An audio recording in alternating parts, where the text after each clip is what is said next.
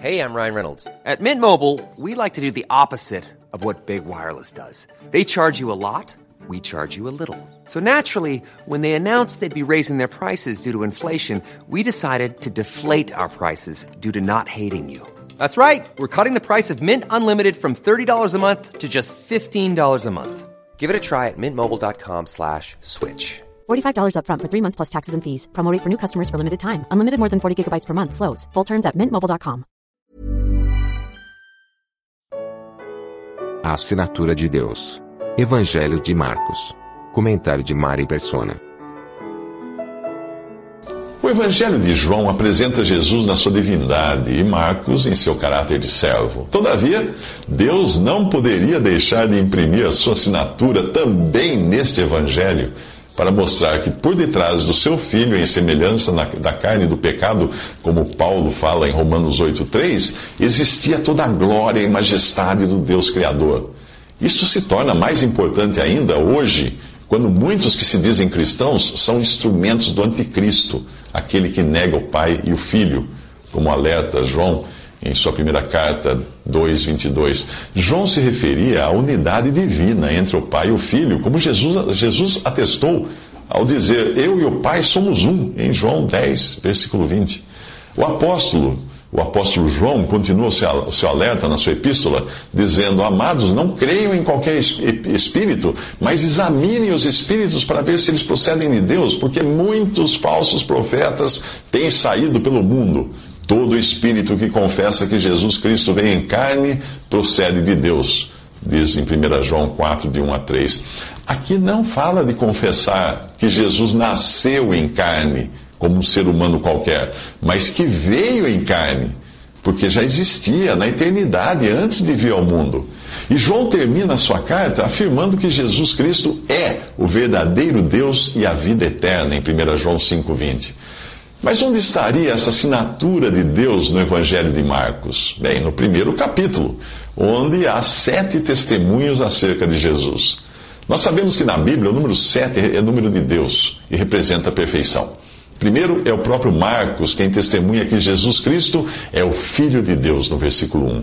Depois o testemunho vem dos profetas, referindo-se a Jesus como Jeová, do Antigo Testamento, nos versículos 2 e 3.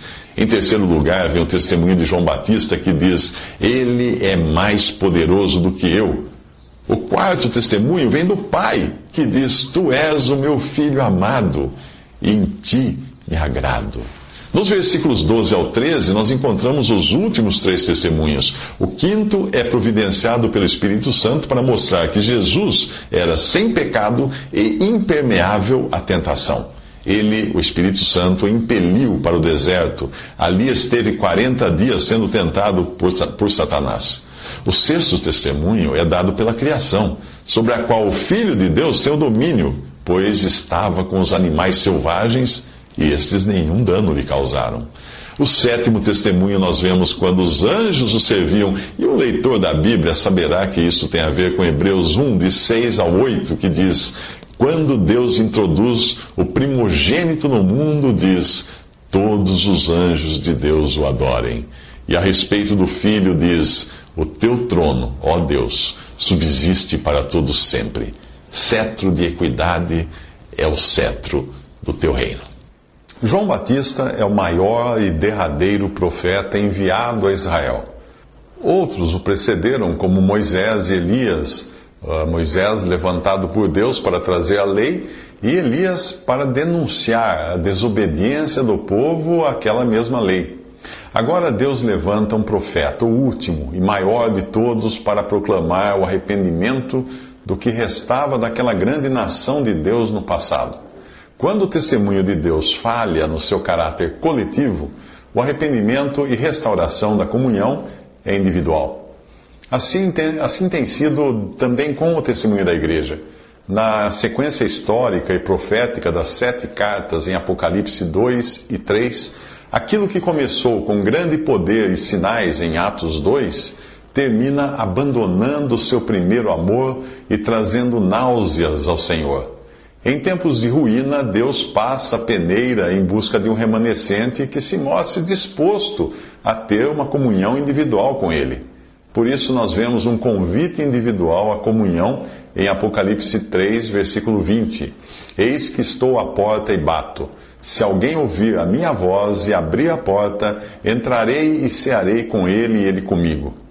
Agora, neste capítulo, existe também um remanescente que se identifica com João Batista e tem um coração arrependido pelas transgressões e desprezo do povo aos oráculos de Deus. Esses confessam publicamente os seus pecados e buscam o batismo de arrependimento.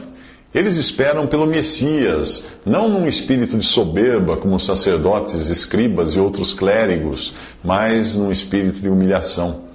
Então são surpreendidos pelo ainda desconhecido Jesus entrando na fila do batismo. Naquela ocasião, Jesus veio de Nazaré da Galiléia e foi batizado por João no Jordão diz Marcos capítulo 1, versículo 9. Jesus não tem de que se arrepender, mas ele quer identificar-se com o remanescente arrependido. Como um servo humilde, ele se coloca ombro a ombro com as suas criaturas arruinadas. Mas se você está surpreso por ver o Filho de Deus sem pecado identificar-se assim com o pecador, espere até vê-lo pendurado numa cruz transpassado por causa das nossas transgressões, esmagado por causa das nossas iniquidades, como falou Isaías no capítulo 53, versículo 5. Assim que saiu da água, Jesus viu os céus se abrindo e o Espírito descendo como pomba sobre ele. Então veio dos céus uma voz: Tu és o meu filho amado, em ti me agrado. Marcos 1, de 10 a 11. A Trindade, embora não apareça com esse nome na Bíblia, é claramente vista aqui nas três pessoas distintas: o Filho sendo batizado, o Espírito em forma de pomba e a voz do Pai saindo do céu. Logo após, o Espírito impeliu para o deserto, diz Marcos 1, versículo 12, selando assim o início do testemunho de Jesus. No deserto, Jesus esteve 40 dias sendo tentado por Satanás, diz Marcos, capítulo 1, versículo 13. Mas não foi iniciativa do diabo, e sim do Espírito Santo que o impeliu para o deserto, como fala no versículo 12. No grego existe uma diferença sutil ao compararmos os evangelhos. Em Mateus, Jesus é, é apresentado como rei, por isso diz que Jesus foi carregado pelo Espírito ao deserto. Mateus 4, versículo 1. O verbo aí, carregado, é anago no grego, que tem o sentido de carregar, como se carrega um rei numa liteira. Em Lucas, ele é visto como homem, por isso foi guiado ao, ao deserto. Lucas capítulo 4, versículo 1. No grego, ago, a palavra usada aí tem o sentido de se conduzir pela mão. E em Marcos, ele é o servo que o Espírito impeliu para o deserto. Marcos 1, versículo 12.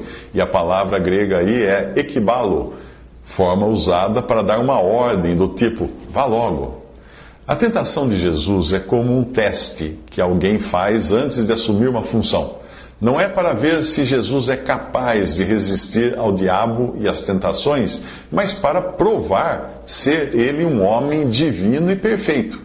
Não havia nele o pecado que em nós opera de dentro para fora, e nem resposta para qualquer tentação vinda de fora para dentro.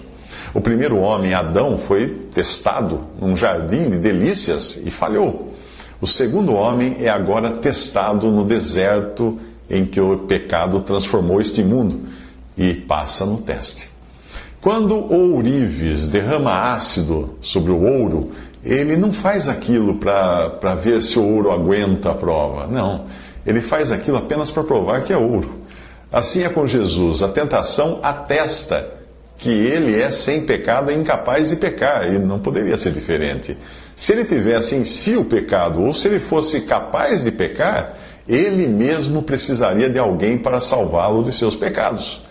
Mas sendo ele Deus e homem, o mero pensar na possibilidade de ele pecar já criaria uma situação inusitada, porque aí Deus seria pecador.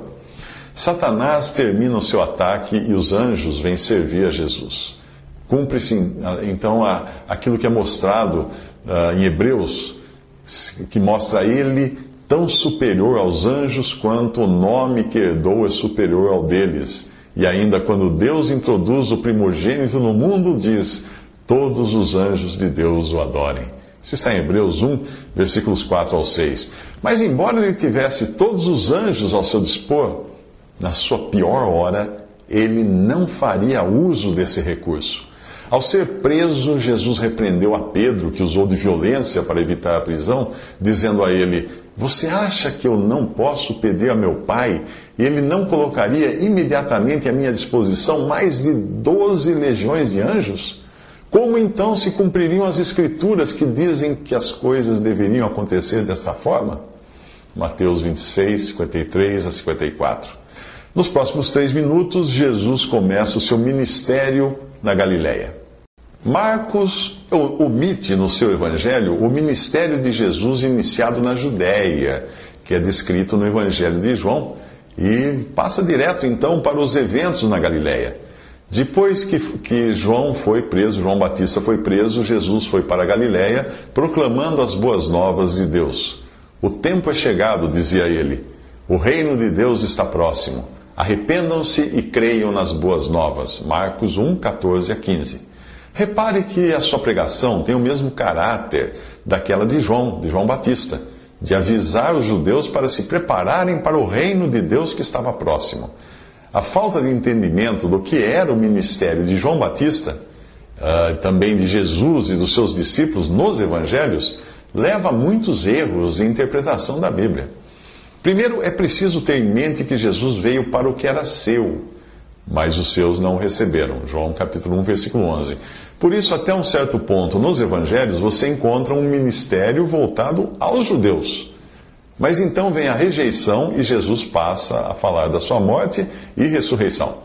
Mesmo assim, ele fala como aquele que veio para, para reinar no mundo e não como cabeça da igreja, que só seria formada após a sua morte, ressurreição e glorificação. A expressão o reino de Deus está próximo não fala do céu ou da salvação eterna, mas fala sim da instalação do reino na terra. Em Marcos é reino de Deus, em Mateus é reino dos céus. Mais tarde, ele irá falar de joio e trigo no reino, o que demonstra que o reino é apenas a esfera na terra de sujeição ao Senhor dos céus. Sujeição essa que pode ser tanto falsa, como no caso do joio, como verdadeira, como genuína, como no caso do trigo. A condição para se entrar no reino era que os judeus se arrependessem e fossem batizados no batismo de arrependimento de João Batista. Aquele não era um batismo cristão, mas era um batismo de reconhecimento de que Israel pecou ao afastar-se de Deus e assassinar os seus profetas, como fez no passado. Apenas um pequeno número de judeus se submetia a esse arrependimento e a esse batismo, representando assim o remanescente de judeus que irá se converter após o arrebatamento da igreja. Eles passarão pela tribulação e os sobreviventes dentre eles entrarão vivos no reino de mil anos de Cristo na terra. As boas novas a que Jesus se refere aqui são as da instalação do reino. Ele ainda não tinha morrido na cruz para tirar o pecado do mundo e salvar os pecadores, por isso, as boas novas do Evangelho da graça de Deus, como chamado em Atos 20, versículo 24, ainda não eram conhecidas desses judeus. Hoje, as boas novas, ou a boa notícia que nós pregamos, não é arrependam-se, pois o reino de Deus está próximo. Não. Você encontra isso no, no Evangelho, no caráter do Evangelho. O que nós pregamos hoje, as boas novas, é creiam no Senhor Jesus Cristo e vocês serão salvos. Atos 16, 31.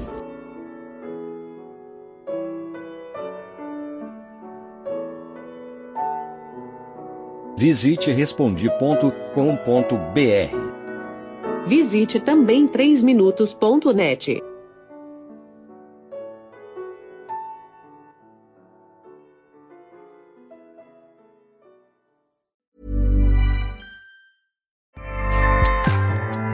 ACAST powers the world's best podcasts. Here's a show that we recommend. The Real Housewives is a guilty pleasure for most, but if you're looking to not feel guilty about that pleasure, tune in to Everything Iconic with me, Danny Pellegrino, where I break down all the messy moments and behind the scenes antics of Bravo's popular franchise. And on Everything Iconic, I also interview celebrity guests like Kelly Ripa, Kiki Palmer, Drew Barrymore, Cameron Diaz, and more about their guilty pleasures, their past work, and so much more. So if you're pop culture obsessed and find yourself watching way too much reality TV like me, tune into Everything Iconic with Danny Pellegrino wherever you listen to podcasts. ACAST helps creators launch, grow, and monetize their podcasts everywhere. ACAST.com.